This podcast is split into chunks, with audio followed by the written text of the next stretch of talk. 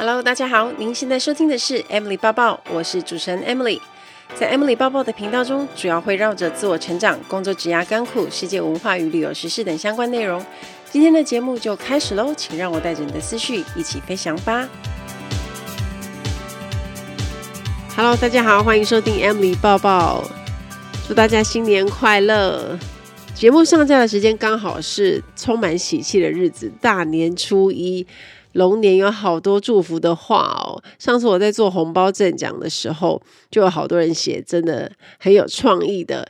龙年祝大家龙光焕发，荣华富贵，好运龙中来。正式进入龙年，也祝福大家在新的一年有新气象，迎接美好又丰收的一年。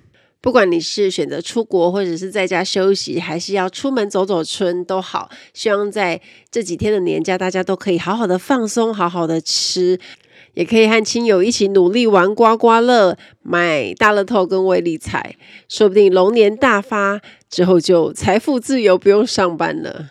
所以我也会很努力的每天买彩券。上个礼拜刚好我房子的设计师他画好了 3D 图，那我们就开会讨论。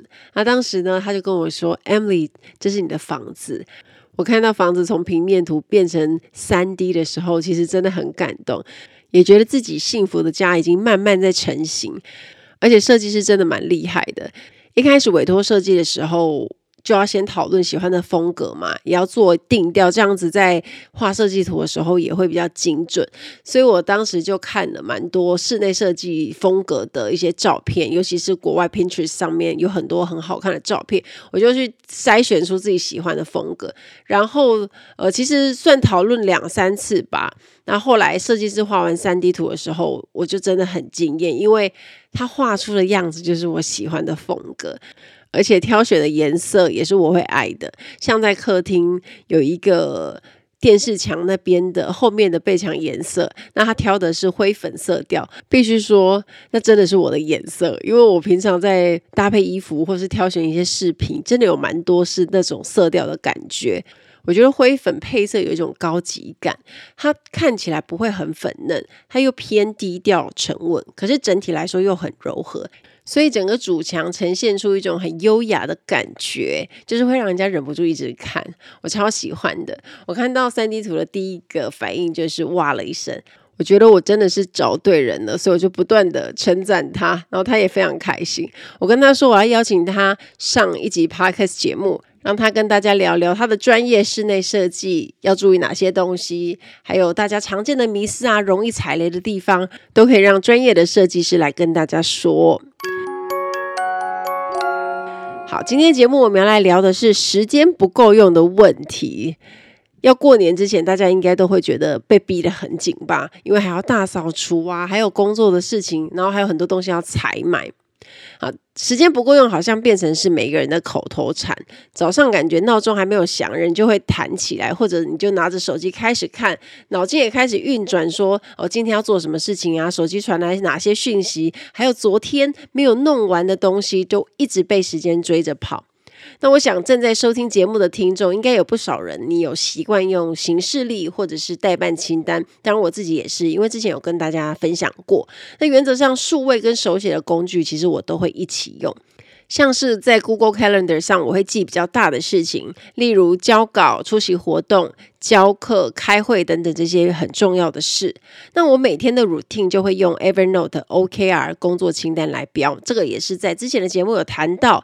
那我临时有出现一些杂事需要写的，就会弄在便利贴上，那做完了再划掉。不然有的时候你急着要把它记下来，因为你可能手边在忙别的事，你可能没有办法好好的打在电脑里。那手边有纸就写起来比较方便。那问大家，你觉得这些行事历跟待办清单有让你自己的效率变得更好吗？很多人都想要管理时间，也有很多人觉得时间永远都不够用。就算把时间分配得刚刚好，完成了更多的事情，可是啊，自己好像失去了内心的平静，那也失去跟家人或者是朋友的生活平衡。那回到一个问题，时间真的可以被管理吗？我们今天就要来聊一下有关时间管理这件事。上一期的《经理人》杂志，他们每个月的封面都有一个主题，那刚好主题聊的就是反转时间观念。我看完了之后，觉得有一些地方可以做调整，那刚好就用这集的机会来跟大家分享。大家有没有听过一句话？时间是你唯一拥有的货币，只有你可以决定该如何使用它，也小心别让别人替你花掉。看到这句话就知道时间对一个人来说有多重要，因为它是不可逆的，也是不能够分享给别人的。那虽然这个道理很简单，可是真正可以贯彻的人呢，可能不是很多。那大家知道时间的出现其实是为了要管理人吗？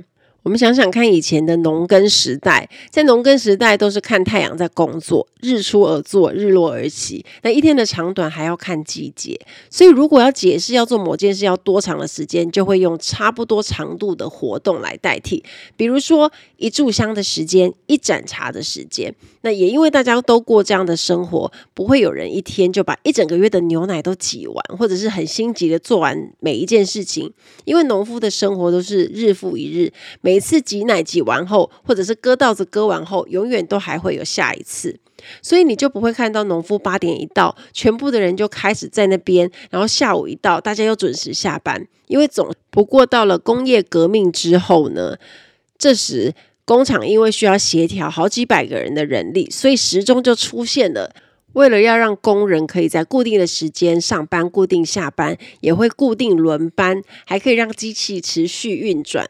所以，时间管理这个概念一直到二十世纪初才慢慢出现。那最后，这个概念也慢慢从工厂的管理扩展到个人的生产力。所以，现在一切都以效率为重的这个观念就是这样产生的。那时钟发明之后，时间就变成人可以利用的东西嘛。当时间变成像是钱，就可以拿来当成利用的资源，人就开始出现压力了。因为不管内在外在，大家都会叫你好好的善用时间。可是，一旦你觉得自己在浪费时间的时候，其实我们都会出现自责的心态，就说：“哎呀，怎么时间一下子就过去了？怎么我好像什么都没做？我才划一下手机，半个小时、一个小时就过去了。”所以，我们就会心急的想要找更好的方法来利用时间。那很多人会以为，要解决这个问题，就是要增加效率，所以要很自律、很用力的鞭策自己。叫自己再努力一点呐、或者是花更多时间工作，在同样的时间里面想要处理更多的事情。可是殊不知啊，如果你这样去看时间的话，就会产生一个陷阱，就是你永远都不会觉得自己做的已经够多了，只会觉得自己应该还要再多做一点。那也就是说，如果你帮自己创造了更多可以使用的时间，就会出现更多的工作要做，这就是一个自相矛盾的地方。那我想到我自己在用工作表规划的时候，好像就是这样。因为我自己的习惯啊，早上开电脑之后，我会先看过一次我今天要做哪些事情，然后呢，再抓说如果这些工作做完要花多久时间。那有时候就会想说，诶，好像还好，没有很紧，又多了一个小时，所以就默默的又会多塞一两件事情在里面。那感觉上你是多做了一些事情，没错，但其实你就会把那些空档都塞得满满的。那假设如果你前面有一个事情 delay 或者是突发状况，导致你后面时间就要往后推，所以本来你应该要很快就下班，可是你的下班时间就会变得更晚。与成功有约的作者史蒂芬·科维，他就提出了一个观念，叫做第四代时间管理的概念。这个方法可以帮我们创造出高品质的时间。什么是第四代呢？简单说一下，所谓的第一代时间管理，就是很简单，用备忘录提醒自己，那花一点时间列出清单，再来调配自己有哪些时间跟精力。可是这个的缺点就是，如果你没有把它写在上面的话，你就会忘记。那第二代就是行事历规划，就是我们大家比较熟的，会先设定目标，排定行程，比较强调效率跟责任。但缺点就是你会把行程看得很重，行程一旦被打乱，就会很不开心。第三代就是每日行程规划。这个就是要先花时间理清自己的价值观，知道自己要什么。那以天为单位，就按照重要性来排。不过这个的缺点就跟我前面说的一样，假设你过度规划，你没有完成那些事情，你就会产生一种愧疚感。史蒂芬·科维提的第四代时间管理，就是把人生的各个面向都会纳入，兼顾重要性跟急迫性。那关键不是在管理时间，而是用原则和你的价值观来当成日常做决策的标准。所以，像行事历填满的那种时间管理法，就会让你觉得哇，天哪，工作好像源源不绝，没有做完的一天，所以你就会陷入一种过劳的循环。最有生产力的一年这本书里面有提到，不一定每件事情都同样重要，有些事情的投资报酬率一定比其他事情来得更高。那宪哥之前也有说过一句话，叫做“值得做的事情不一定值得非常认真做”，就是这个道理，因为你还是要看你的时间。书里面有提到列出的方法，首先你要把自己该做的工作通通都列出来，再来问自己哪三件任务你可以获得最多成就。那用我自己打一个比方，例如拍一个短影音，或者是采访一位来宾，回馈学生的作业。不过，当然，工作不是只做这三件事，而是你要想一下，今天和这个礼拜结束，希望完成哪三件很重要的事。例如，写一篇八百字的短文，拍商品啊，剪辑影片等等。那就算是私事，也可以比照办理。你要列出三件该完成的事，然后就把这些最重要的事情当成是一定要完成的任务就好。所以有时候你可能会忍不住想要超前进度，会想要多做一点，可是这样子就会陷入一个疲累休息，然后不断想要补眠的坏循环，因为你隔天起来又会很累，然后一直睡不饱。但是我有一个坏习惯，夜深人静，有的时候我会突然很有灵感。那本来该洗洗睡，可是我可能写了一篇东西，然后就发现说，诶，写的很不错，品质还蛮好的，然后就想说我可以再多写一篇，所以我就会突然变得很有精神。可能本来已经有点累，可是打一打又很有精神，我就开始舍不得休息。那这样子的话，我就身体会被影响。就我那一天本来是应该要早一点睡，就后来又变得快天亮才睡。可是隔天哦，我还是一样的时间起床。那这样子疲劳就会一直累积，所以一定要帮自己设定上限，把进度定一个比较合理的状况。那像你每天可以打电话给五个客户，最多不超过十位。那这样子你的工作就会有一个比较稳定的步调，不少做，可是也不多做太多。那听到这里呢，很多人可能会觉得很不习惯，会想说：“诶，时间还没到，我全部都做完了，那该做什么？”心里会有一点慌张。其实这才是我们原本要过的生活。毕竟我们的时间不能完全被工作给填满吧？你还是可以利用这些多余的时间做一些你想要做却没有时间做的事情，或者是你做了会比较开心快乐的事，例如带狗狗出去玩啊，或者是跟家人朋友好好吃一顿饭。这样才不会想做的事情都要等到有空再做，可是你什么时候有空呢？结果最后都错过了。其实我们不用特别去追求更多时间，关键在于要优先分配给快乐跟对你自己有意义的事情。我们可以回想一下，如果今天时间不够了，你第一个放弃的行程会是什么呢？是运动还是跟朋友聊天？那这一些其实都可以让生活过得更丰富，或者是可以照顾自己身心的活动。可是因为这些事情就是不立刻做，好像也不会怎么样，所以没有急迫性，就会被放在可以先不做的事情。然后我们又跑去做应该要做的工作。那像最近我一个朋友，他因为过年都要上班，我们本来要约吃饭，可是因为他可以的时间我要工作，然后他跟我说过完年之后要二月底，那时候他才比较有空档。我就很惊讶的说：“这也太晚了吧！我不想我们的见面要被 delay 到很晚，而且因为他的工作本来就是比较机动性，有很多的弹性跟变动，所以我就告诉他，如果你中间突然提早下班了，有任何的空档，你随时跟我说，即使是。中餐一个半小时的时间，虽然时间不多，但是我们可以在一个小时的时间好好的吃饭聊天。那中间的过程会是很开心又很舒压，对我们彼此的心情都有很大的帮助。为什么会觉得时间总是不够用呢？主要有两个原因，一个就是你想要做但是还没有做的事。另一种就是事情做不完的急迫感。如果要提升时间的充裕感呢，最简单的方法就是要刻意花更多的时间在我们觉得很有趣的事情上，也可以增加我们的正面体验。那例如你可以运动，或者是跟别人聊天，这些活动都可以提升自我效能感，也就是相信你自己可以把事情做好的信心程度。研究也有发现，如果当你感受到比较高的自我效能的时候，你就会觉得，诶，我好像有更多的时间了。所以运动跟聊天好处真的很多。那像我之前有一次参加女力聚会，参加的人都是在经营自媒体或者是在创业的朋友。那在跟他们聊天的过程当中，我就觉得，即使是听，都觉得收获很多，因为你会听到别人分享他们自己的。人生经验，不管是成功或者是失败的，那他们遇到问题的时候是怎么解决，也会给你自己很多的想法。那虽然聊天这件事情不是工作，可是带来的好处呢就很棒。跟大家聚会完之后，就不会有那种诶，你好像废了一天，我好像什么事情都没有做的那种负面感觉，反而是非常满足，有种充饱电的感觉。再来，我们也要帮自己留一些。留白时间可以让自己定时关机，留一点空白给反思、创造跟修养。来分享一个故事，你觉得留白四个小时可以帮你的人生带来多少的价值呢？在一九九零的时候，有一位单亲的妈妈搭上从英国曼彻斯特开往伦敦的火车。有去过英国的朋友都知道，英国常常会下雨，那刚好中途火车就发生故障，所以停驶四个小时。这位妈妈一边看着窗外阴雨绵绵的天气，一边看着手表剩下的时间还有多久。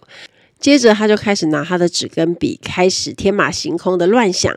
后来呢，他就创造出一个瘦弱、戴着眼镜的小男孩就读魔法学校的故事雏形。听到这边，大家应该就猜得到，这就是哈利波特 J.K. 罗琳的故事。从 J.K. 罗琳的故事，我们可以发现。什么都不做的时间，你把思绪放空，有时候可能也会激发出意想不到的创造力。因为今天如果是换成我们遇到火车停驶，最常见的情况就是跟其他乘客一样，开始焦虑啊，开始焦躁，担心自己的行程被延误了。前一阵子欧洲大雪，那我朋友他就分享说，他在坐火车，常常因为这样子被耽误，一开始就很焦虑，可是后来就想说随遇而安呐，因为天气也不能控制啊。还是要有随时可以调整自己心情的能力，去面对突如其来的变动。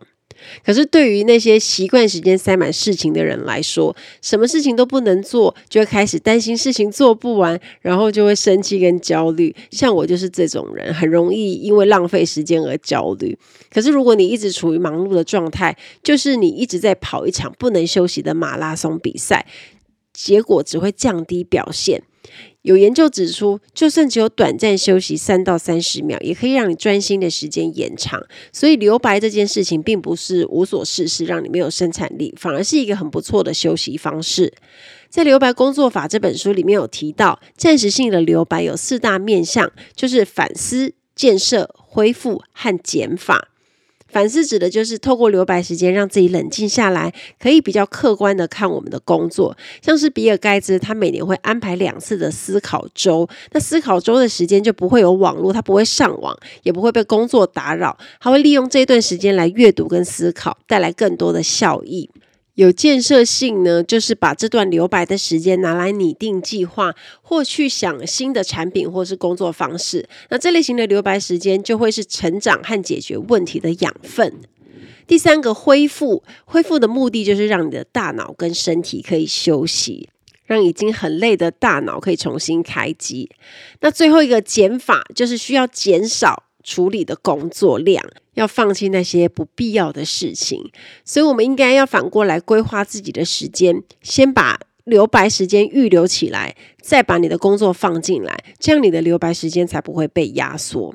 因为人如果在处理一些比较复杂事情的时候，例如工作啊，或者是专案，其实需要更多脑力，也更容易累。如果你不给大脑时间恢复，就会让你的认知疲劳，影响你的工作表现跟判断力。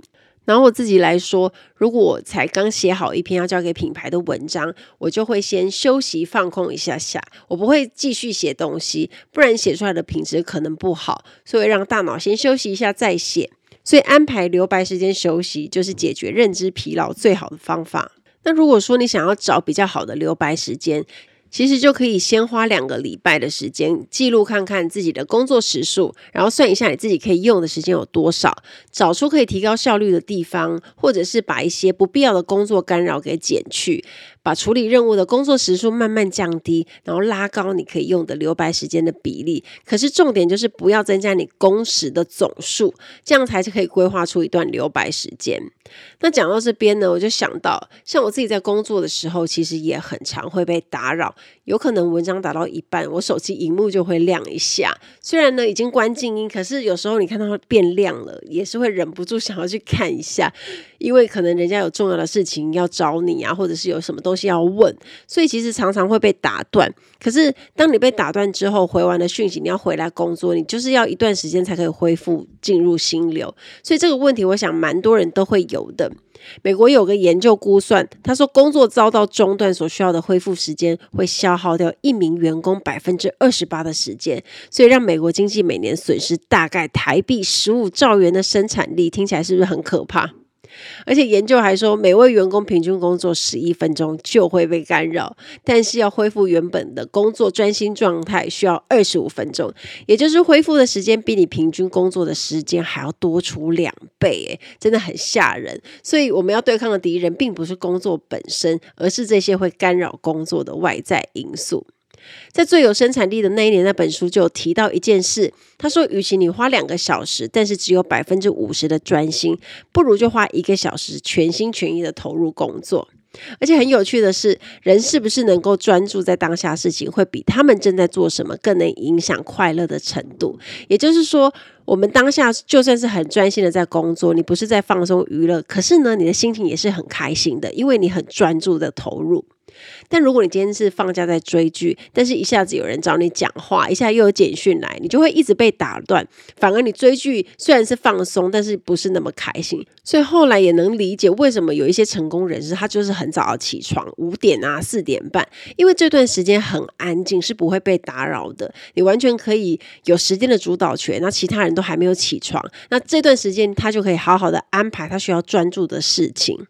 人对可以控制的事情反应会比较正面，比较开心，也会比较有自信，因为你会相信自己说这件事是我可以主导的，我有支配的权利。那这边有几个小撇步可以锻炼一下专注力。一开始我们可以先花二十分钟来专心处理一件事，那这二十分钟我们就不要被其他事情干扰，然后慢慢习惯之后再增加可以专注的时间。再来就是数位排毒，尤其要把手机放在自己看不到的地方。一开始可能就三十分钟，然后慢慢的加长到一个小时，再去确认手机。那如果不想要看到亮的话，像我会放在抽屉里面，你就不会看到它。我觉得这是一个不错的方法。那、吃东西的时候也可以练习专注，慢慢吃，慢慢喝，不要因为赶时间就狼吞虎咽。你还是要注意食物好不好吃，它的味道跟口感，去品尝它的滋味。不然你就是一直用扒饭的，你完全不知道在吃什么。例如，我现在叫你想一下上一餐的味道，你可能也说不出个所以然。所以我们还是要好好吃饭，可以增加专注力。那最后几个小练习要提供给大家，帮生活找回余裕。第一个就是不要忘记跟家人、跟朋友的相处。有很多时候，我们会觉得幸福跟快乐都是因为身边的人。如果你是一个比较内向的人，最快乐的时间应该是会在你跟你爱的人交流的时候。那如果你是比较外向的，你的快乐很可能就是来自跟任何人的交流。但是人一旦进入忙碌，就会挤掉这些时间，所以我们就忽略了这一些简单可以带来快乐的事。所以要记得挑一个时段，保留给你相处起来最舒服、愉快的人。像有一些人可能还会在礼拜天安排家庭日，有些人会在礼拜三的晚上安排一些好友聚餐，大家可以一起吐吐苦水啊，分享工作跟生活的事情，也让生活可以喘口气。像我现在就很期待房子装潢好之后，我就叫住在附近的朋友可以一起常常见面啊，吃吃喝喝。第二个就是要回顾一天美好事物，有很多的心理学研究指出，如果你定期回顾生活，写下一些感恩事项的人呢，其实是更容易感到快乐的，因为它会让人把注意力就放在美好的事情上。像有些人可能会利用晚餐时间，然后就跟家人分享今天有发生什么很快乐的事情。那讲这些正向的事情，其实你的个人快乐就会扩大，也可以跟家人一起建立连结。每天抽一点点时间，专注在很正向、很快乐的事情上，都可以让生活过得更满意。那最后一个方法呢，就是为辛苦的事情画下提振心情的结尾。像有些事情你会觉得不开心、不快乐，是因为你不得不去做。而且可怕的是，像你从特定的事情当中感觉到的不快乐，还可能继续延续下去，所以就一整天都不开心。为了避免这样的状况发生呢，你可以在不喜欢又不得不做的事情后面安排一个可以提振情绪的活动。例如，跟主管开完会的时候，你应该就会很有压力，因为可能被交办很多事情啊。这时候，你就可以跟同事一起去买个下午茶，减轻会议带给你的不开心的感觉。希望大家听了这一集之后，可以好好反转你原来的时间管理观念，不要再去管太多管理工作的清单或者是管理任务，而是要把你人生各种面向重要的事情一起纳入你的日常生活当中，把每一天都过好。因为你怎么过一天，就是你怎么过一生的缩影哦。期待大家跟我分享。听完今天的节目，如果有想法和问题，欢迎到我的粉丝团或是 Instagram 找我，只要搜寻“空姐抱抱 Emily” 就可以找到我。你也可以截图这一集的节目，分享到你的 Instagram 的现实动态上面 tag 我，让我知道你有在收听，也让我知道你对 Emily 抱抱的看法哦。最后，感谢大家收听这一集的节目，真的非常的感激哦。如果你喜欢今天的节目，也欢迎帮我在 iTunes 评分中留下五颗星的评价哦。我们下一集再见喽，拜拜。